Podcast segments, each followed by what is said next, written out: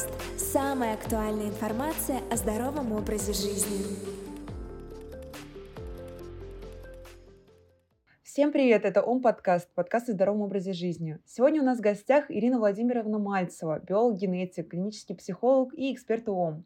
Сегодня мы говорим о вегетарианстве. Мы постараемся разобраться во всех нюансах этой системы питания.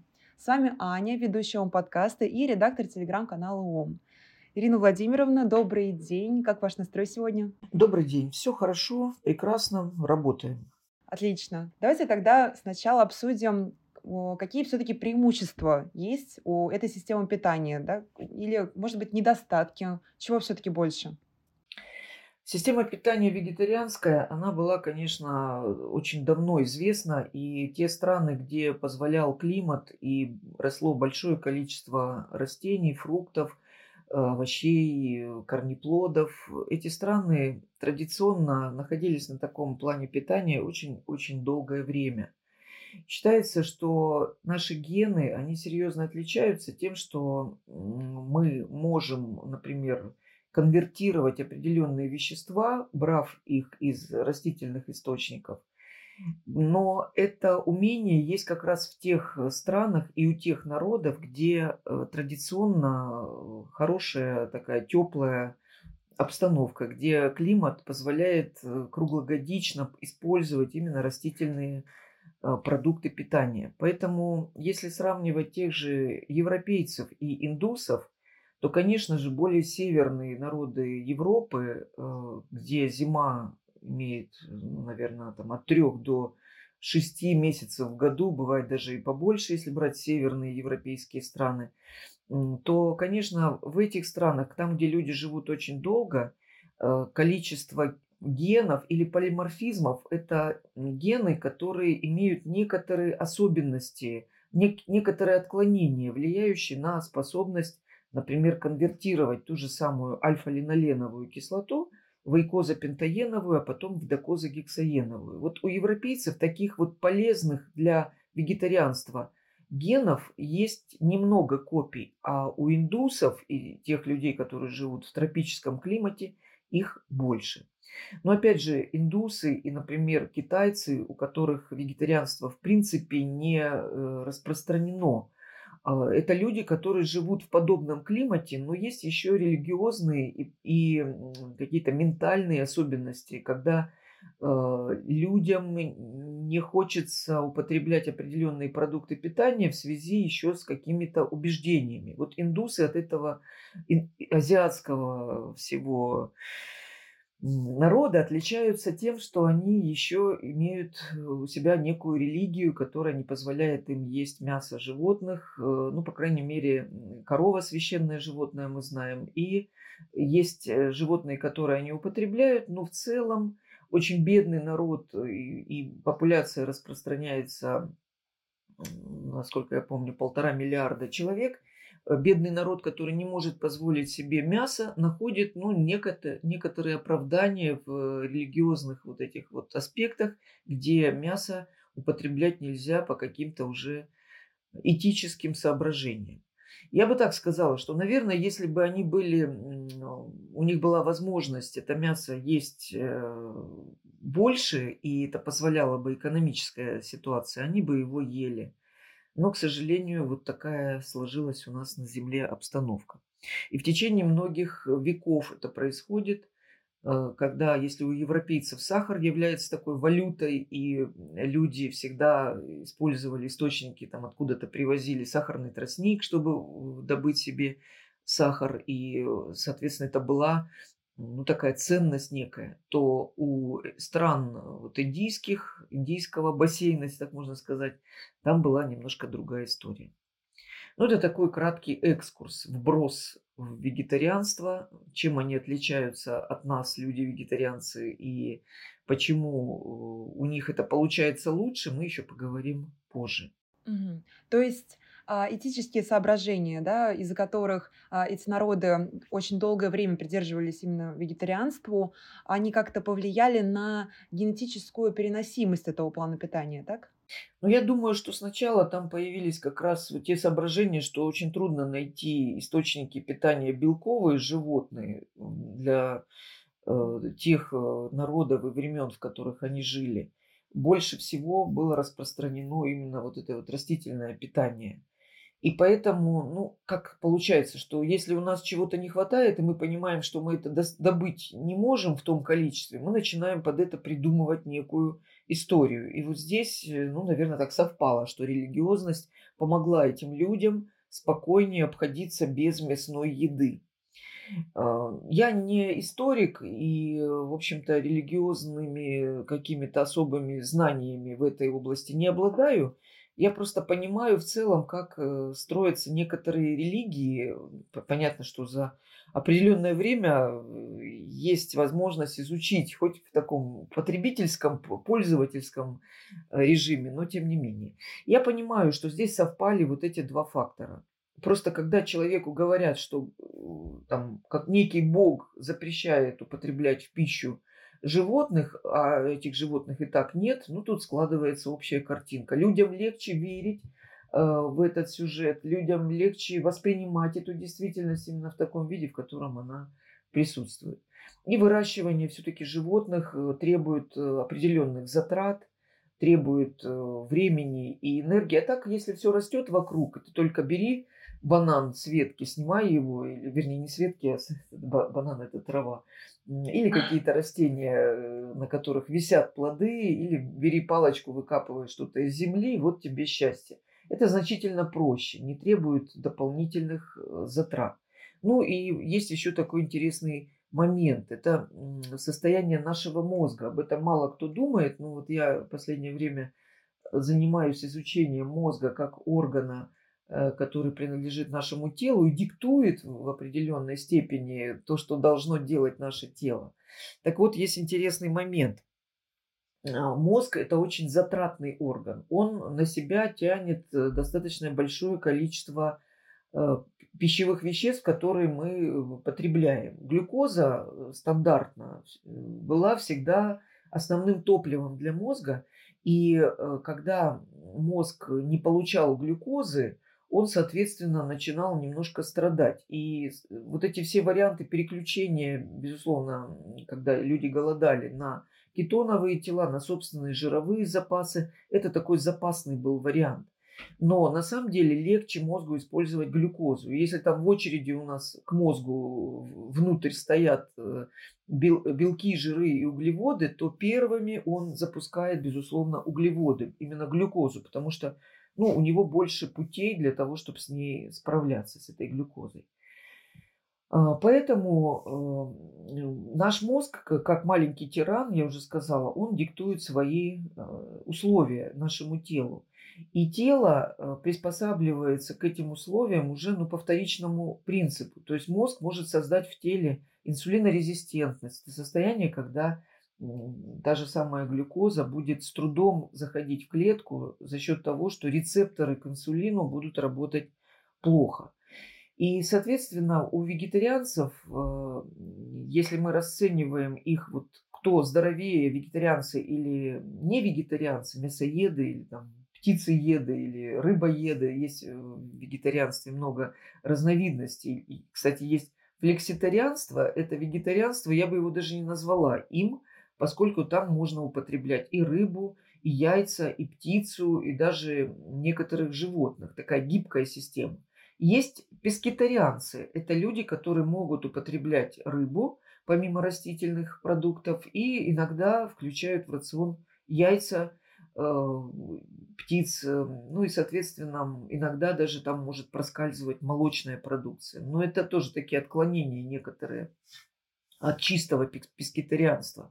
Но, тем не менее, люди э, едят э, и то, и другое, и третье на этом плане питания. А, так вот, когда наш мозг испытывает дефицит энергии, он начинает отключать другие части тела, ну вот те, которые там руки, ноги, органы э, нашего mm-hmm. тела, к нему не относящиеся напрямую, от источников питания. И получается, что эти источники питания идут все э, именно на то, чтобы поддержать работоспособность нашего мозга.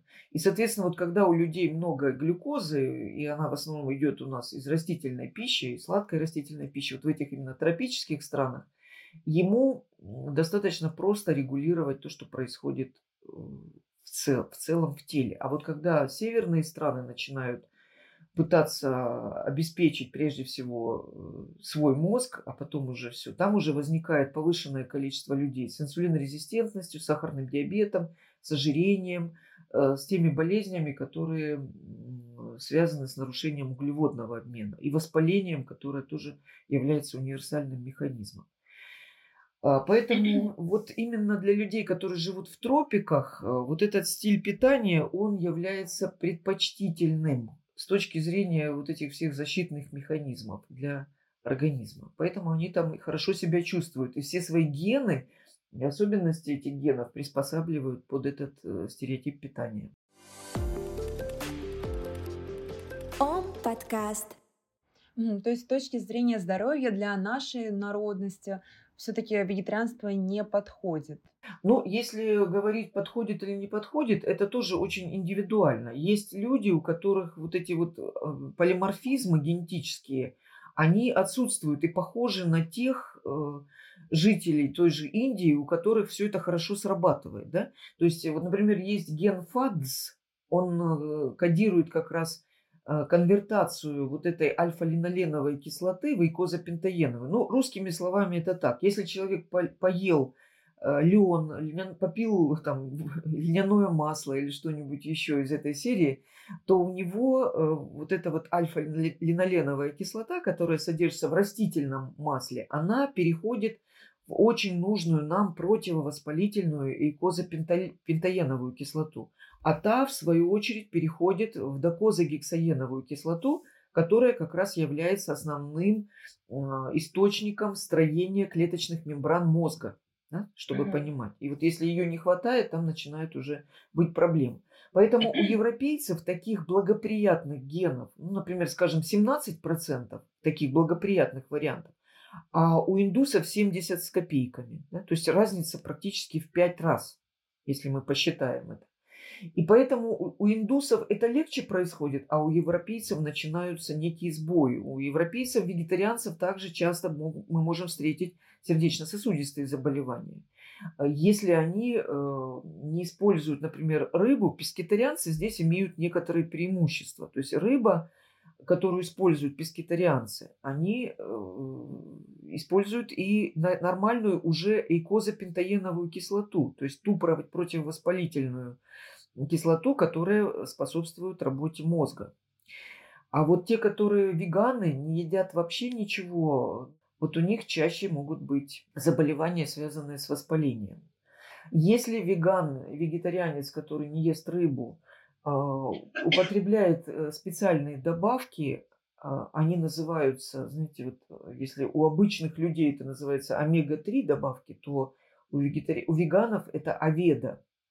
Это специальные капсулы, которые сделаны чисто из растительного э, сырья, и вот таким образом они как-то это могут компенсировать. Но я, честно, здесь не совсем вот в курсе, что же внутри этой капсулы и какие там составляющие омега-3, потому что когда мы говорим слово омега-3, это очень широкое понятие. Там есть как раз вот это вот неконвертируемая у некоторых генотипов альфа-линоленовая кислота из того же дешевого льняного масла, а есть э, те кислоты, которые сделаны из рыб. Вот в этом я не совсем сильна и прошу Кук меня простить. А помимо вот этих кислот, какие дефициты могут возникнуть при этом плане питания, да, у тех, кто все-таки по этическим каким-то соображениям придерживается вегетарианству? Ну, есть такое понимание, что у нас есть жирорастворимые витамины, и вот в частности витамин D, известный как витамин-гормон, который осуществляет не только э, какие-то функции, связанные с, с обменом кальция, но он еще участвует э, в гормональной регуляции нашего организма, участвуют в эмоциональной регуляции. Если у нас начинается осень, э, вот еще раз скажу, что если мы возьмем опять же эти тропические страны и северные страны, то осень сопровождается в северных странах уменьшением количества светового дня и, соответственно, выработка витамина D внутри самого организма человеческого, она должна происходить по определенному пути. То есть мы можем э, в жировой пленке нашей кожи синтезировать этот витамин. Если солнце э, на нас падает, да, когда зимой и осенью мы одеты, это происходит очень слабо через лицо. И часто на лице люди еще там на, на, на лицо наносят какие-то крема, э, которые тоже блокируют вот это поступление солнца. То есть лишая себя последних источников естественного приобретения витамина D. А если этого витамина D мало, а у вегетарианцев, особенно европейского происхождения, это фиксируется, низкие уровни витамина D, то могут начинаться различные нарушения, начиная там от сезонной депрессии, заканчивая нарушением выработки половых гормонов и выработки холестерина, который нужен нам для строительства, в том числе половых гормонов, то здесь есть некоторые моменты. Поэтому витамин D чаще вегетарианцам европейского происхождения нужно принимать э, в виде добавок или делать какие-то инъекции. Витамин А, тоже жирорастворимый витамин, э, присутствует э, в основном в животных продуктах, но может присутствовать и в растительных продуктах. Витамин Е может присутствовать в растительных продуктах, а витамин К вырабатывается нашей микрофлорой, когда мы едим много растительных продуктов. Но вот в основном тут затык в витамине D. Если говорить про микро, э, микроэлементы, то здесь основные проблемные – это железо и цинк. Те, которые в основном находятся либо в рыбопродуктах, цинк, морепродукты, либо в мясе, в красных сортах мяса – это железо. И здесь есть еще один э, тонкий нюанс. Э, железо, которое к нам поступает из разных источников, мы можем какие-то там добавки пить с железом – Э, при большом употреблении растительной пищи оно может меньше усваиваться. Почему? Потому что есть такое понятие, вот если мы берем какие-то крупы, злаковые культуры, в них содержится большое количество ингибиторов протеаз, э, которые препятствуют усвоению белка, ну и в частности фито, фито, а, фитаты, фитиновая кислота, которая относится к категории антинутриентов которые как бы захватывают это железо и не дают ему всосаться, да, то есть усвоиться. Они его выводят, эти фитаты. В бобовых их много, в орехах их много, их много а, в различных крупах, особенно цельнозерновых. То, что как раз является базой питания вегетарианцев.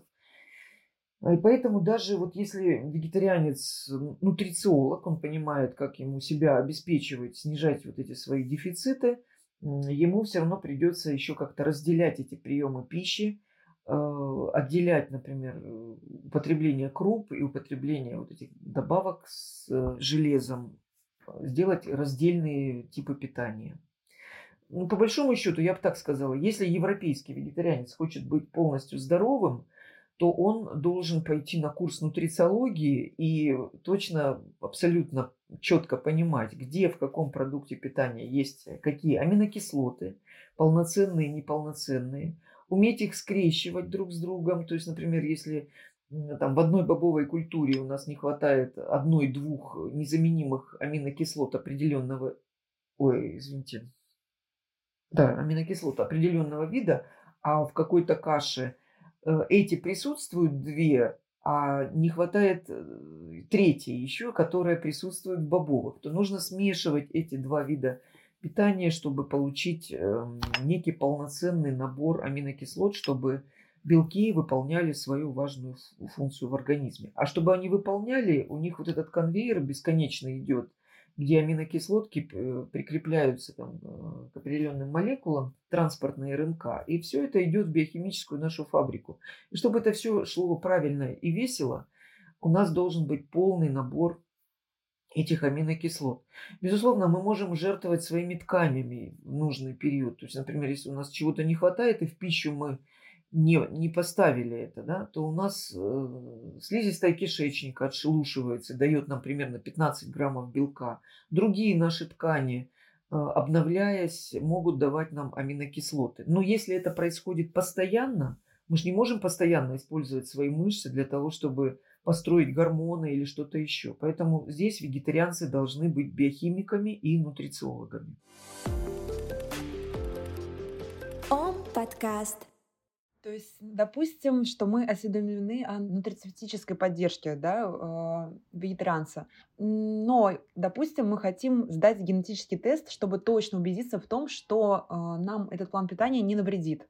На что стоит обратить внимание именно в тесте? А, некоторые генетические тесты могут э, посмотреть вот эту конвертацию, как раз ген ФАДС, конвертацию альфа-линоленовой кислоты. Я еще раз повторюсь, что это крайне важно поскольку речь идет о воспалении. То есть если из льна и других продуктов растительного происхождения вот эти жиры будут поступать и не будут конвертироваться в нужную противовоспалительную субстанцию, у человека, который находится на вегетарианском плане питания, могут повыситься риски сердечно-сосудистых заболеваний.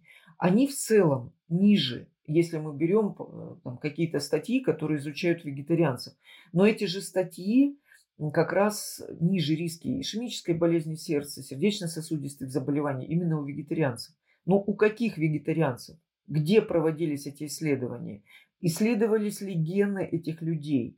И, соответственно, вот я бы, если бы делала такие исследования, взяла бы обязательно сначала сделала генетику, э, генетический тест, а потом же уже смотрела. А вот что в этой популяции происходит? Сколько людей болеют сердечно-сосудистыми или другими какими-то воспалительными заболеваниями?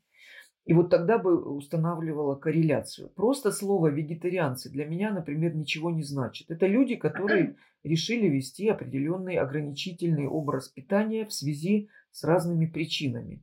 Некоторые из-за религиозных этических соображений, некоторых, э, которым, например, я беседовала с вегетарианцем, у которого родственники болели раком. И есть статьи, которые говорят, что именно растительный тип питания меньше всего сопряжен а, с возникновением различных видов рака.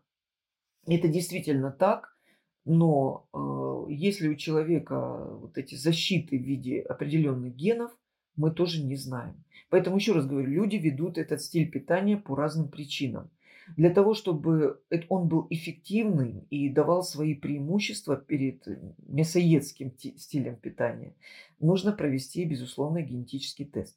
Также генетические тесты могут посмотреть обмен железа. То есть мы можем посмотреть, насколько организм способен это железо, в принципе, усваивать.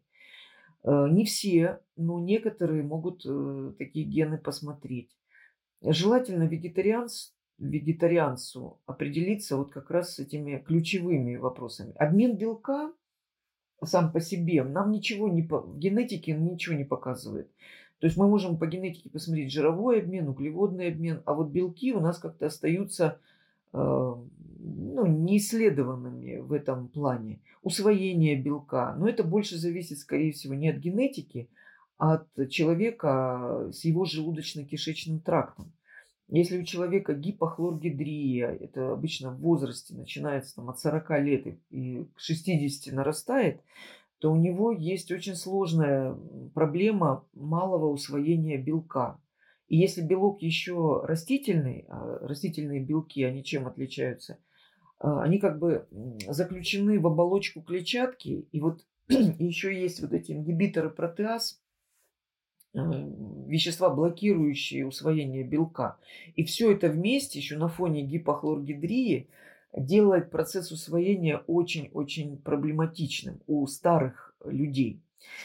А сюда же еще добавляется такая проблема, как возрастная саркопения, когда в результате вот такого плохого усвоения белка мышечная ткань она как бы уходит, а на ее место встает жировая ткань. И человек дряхлеет, он покрывается вот этим жиром, а жир сам по себе э, тоже воспалительный такой, такое вещество, которое является гормонально активным.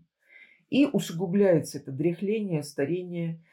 Вот поэтому я бы вот европейцам, особенно позднего возраста, помимо генетического теста, дала бы еще за основу исследования саркопении. Это антропометрические измерения, которые позволяют оценить, или биоимпедансметрия, которая позволяет оценить количество жировой и мышечной массы в организме.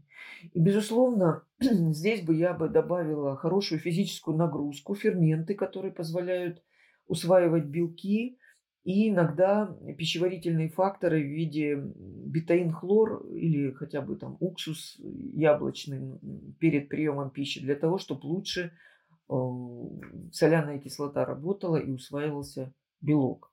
Иногда мы своим взрослым пациентам и вегетарианцам добавляем спортивное питание, где присутствуют изоляты белков растительных. Это, правда, достаточно дорогая история – и их не так много, в основном используют э, сывороточные изоляты, то, что вегетарианцы не очень-то потребляют. Так что здесь с этим тоже есть некая проблема. Я думаю, что если человек хочет по каким-то соображениям быть вегетарианцем, он должен быть прикреплен к врачу функциональной медицины, либо нутрициологу, который хорошо разбирается в этих тонкостях. А, касаемо лабораторной диагностики, да, какие анализы нужно регулярно сдавать вегетарианцу?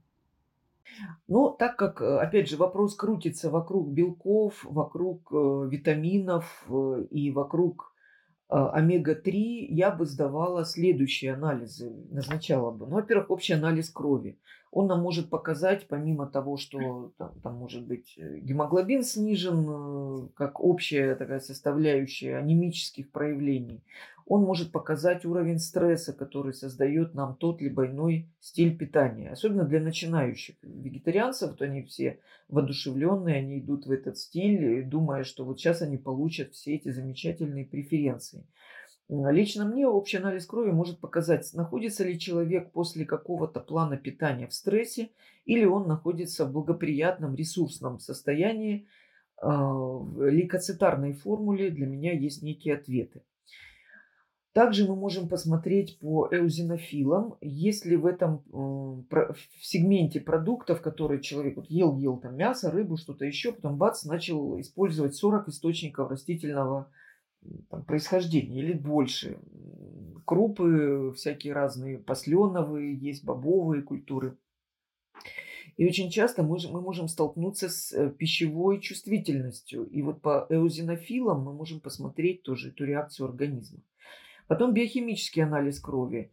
А, сразу он нам мало что покажет, но в динамике где-то месяцев через 6, через 9 мы можем посмотреть на показатели общего белка, мы можем посмотреть на состояние печени, как она э, справляется со своей задачей. И если у человека возникает дефицитарное состояние, у него нет, например, каких-то витаминов, да, вот я еще не сказала про витамины группы В, это отдельная эпигенетическая, кстати, история. Если у него нет некоторых витаминов, то у него и процессы детоксикации будут идти сложно. Да, там есть э, плюс, что много фитонутриентов в растительной пище. Это очень здорово. Это прям очень... Я люблю эту диету за такое богатство, за палитру фитонутриентов. Но там может не быть вот тех, белко, э, тех э, микроэлементов и витаминов, которые участвуют в первой и второй фазе детоксикации. Там есть третья фаза поддержка, например, клетчатка, которая выводит как метелкой, выводит вот эти все токсины. Но э, у нас есть еще вторая фаза, которая связана с необходимостью приема большого количества витаминов и микроэлементов а также фитонутриенты, которые помогают, но этого тоже не всегда достаточно. То есть я бы смотрела на печеночные ферменты, потом я бы смотрела на цереактивный белок. Это маркер воспаления и ультрачувствительный, обычный, который нам показывает, э, нет ли у нас дефицита вот этих омега-3. И есть такой анализ, называется индекс омега-3, где можно посмотреть соотношение омега-6 к омега-3 тоже очень информативный для вегетарианца анализ. Уровень гомоцистеина я посмотрела обязательно, где мы можем опосредованно узнать о дефиците витаминов группы В. Если совсем уж продвинутые вегетарианцы э, с возможностями большой развернутой диагностики, я бы делала еще анализ на органические кислоты, где можно посмотреть на другие витамины группы В. Потому что если мы смотрим витамин В12 просто в крови, мы ни о чем не, ну, ничего особого не увидим. Вот эти анализы многие наши лабораторные, рутинные, они просто не информативные. Ом подкаст. А, вот вы сказали, что нужно обязательно да, иметь достаточное количество клетчатки в рационе, каких-то определенных белков. А что вообще в целом должно быть обязательно в рационе, если вы вегетарианец? А, есть э, растительные продукты, которые являются высоко белковыми. Вот обязательно должно быть э, в рационе максимальное количество этих продуктов. И если они относятся к овощам, у них в меньшей степени есть э, как раз вот эти ингибиторы протеаз. То есть я бы делала упор на овощи, наподобие брокколи, наподобие, ну вот есть некоторые крестоцветные, богатые белком. Потому что если мы возьмем тот же самый кунжут как источник кальция э, и неких э, омег, то там будет оболочка, которая будет немножко на себя тянуть вот эту всю историю. То есть все, что с оболочками, все, что цельнозерновое, э, это желательно принимать с, с некими ферментами, которые помогают переваривать и большее количество белка все-таки добывать из этих растительных источников. А если мы берем тоже брокколи, какие-то овощные источники белка, то они, по моему ощущению, должны быть отдельным приемом пищи э, с обязательной добавкой масел оливковое масло, конопляное масло, там, где идеальное соотношение вот этих источников омега-6 к омега-3 4 к 1. Ну вот я бы так разделяла бы это все чтобы максимально... Вот смотрите, еще раз. То есть, если овощи высокобелковые отдельным приемом пищи, следующий прием пищи может быть у нас крупы, там, бобовые, что-то еще, то, что будут содержать антинутриенты.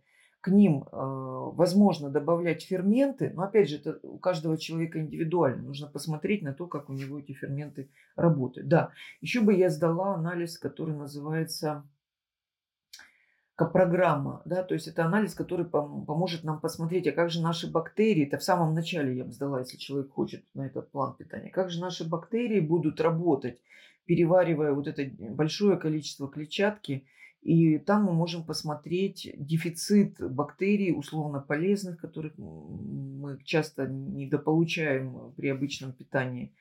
И вот эти бактерии будут нам пока давать сбои. На начальных этапах перехода на вегетарианство часто у человека есть э, вздутие живота, метеоризм. И здесь нужно будет учитывать эту историю. А, я бы обратила внимание на диету, которая называется Low FODMAP, и источники растительного вот, сырья в пище – обязательно бы эм, подвергала обработке термической. То есть вот этот баланс сырое вареное, вначале его трудно соблюдать. Лучше вареные сначала источники, чтобы бактериям было легче и проще, чтобы они чуть-чуть подрастали. А потом, когда пройдет месяца три, уже соблюдать вот этот баланс сырое вареное. Потом уже дальше можно больше э, использовать в пищу именно сырых продуктов, оставляя все равно отварные, тушеные продукты, запеченные продукты, в которых тоже есть определенный смысл. Например, некоторые продукты питания при запекании, то те же помидоры, дают нам большее количество ликопина, чем сырой помидор. Это тоже преимущество. А некоторые продукты при запекании и тушении теряют свои витамины. Ну, вот, в общем, те, кто нутрициологами становятся, они потом в этом, конечно, хорошо разбираются. Мгм. Так, отлично, да, с этим все понятно. И резюмируя тезисы по теме, а, какое все-таки ваше личное отношение к, к вегетарианству? А, Мое личное отношение к вегетарианству, лично я бы на него бы присела, если так можно сказать. Может быть, чуть попозже. Э, я иногда себе позволяю вот такие вот разгрузочные дни, которые у меня идут как раз на вегетарианском питании. Но в целом употребляю рыбу в большей степени. Раньше я ела мясо, сейчас я больше э, склоняюсь к вегетарианскому, пескетарианскому стилю питания. Употребляю рыбу, маленькую рыбу, холодных морей и ту, которая содержит как раз вот этот полезный источник омега-3. Я делаю анализы каждые три месяца и смотрю на то, что происходит в моем организме. Употребляю добавки, не вегетарианские омега-3, употребляю некоторые микроэлементы изолированно, если вижу их дефицит. Э, в принципе, где-то после 60 лет я готова полностью, сейчас мне 57 скоро будет, да, готова полностью, может быть, перейти на вегетарианский план питания – без э, употребления всех э, видов красного мяса. Так что я, ребята, иду к вам. пока мел, мелкими шажками, но вот в итоге, наверное, буду тоже. Ну, я в этот момент буду хорошо, хорошо разбираться во всех источниках э, этого питания. Отлично. Ирина Владимировна, спасибо вам большое, что выделили время и так внесли четкость в наше представление о вегетарианстве. Теперь мы все понимаем гораздо лучше. Спасибо также всем, кто дослушал до конца. И напоминаю, что мы всегда очень рады получить обратную связь в комментариях и также ваши пожелания на темы следующих подкастов. Спасибо большое. Всего доброго. Ом подкаст. Самая актуальная информация о здоровом образе жизни.